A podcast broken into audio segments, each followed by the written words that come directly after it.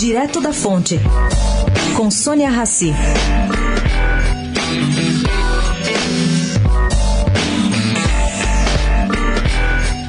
Pois é, gente, mais uma operação da série Carne Fraca ontem, prendendo o ex-presidente da BR Foods, Pedro Faria.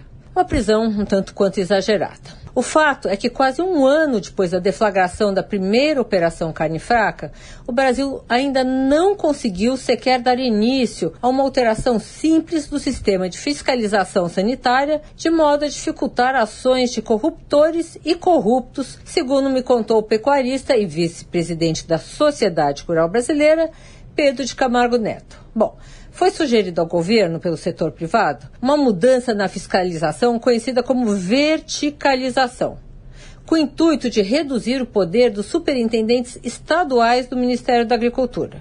O que aconteceu com essa proposta?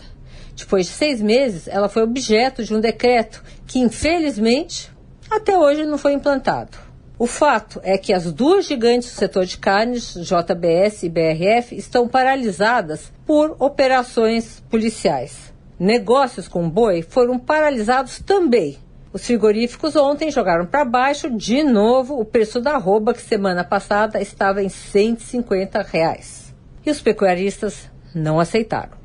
Sônia Raci, direto da fonte para a Rádio Eldorado.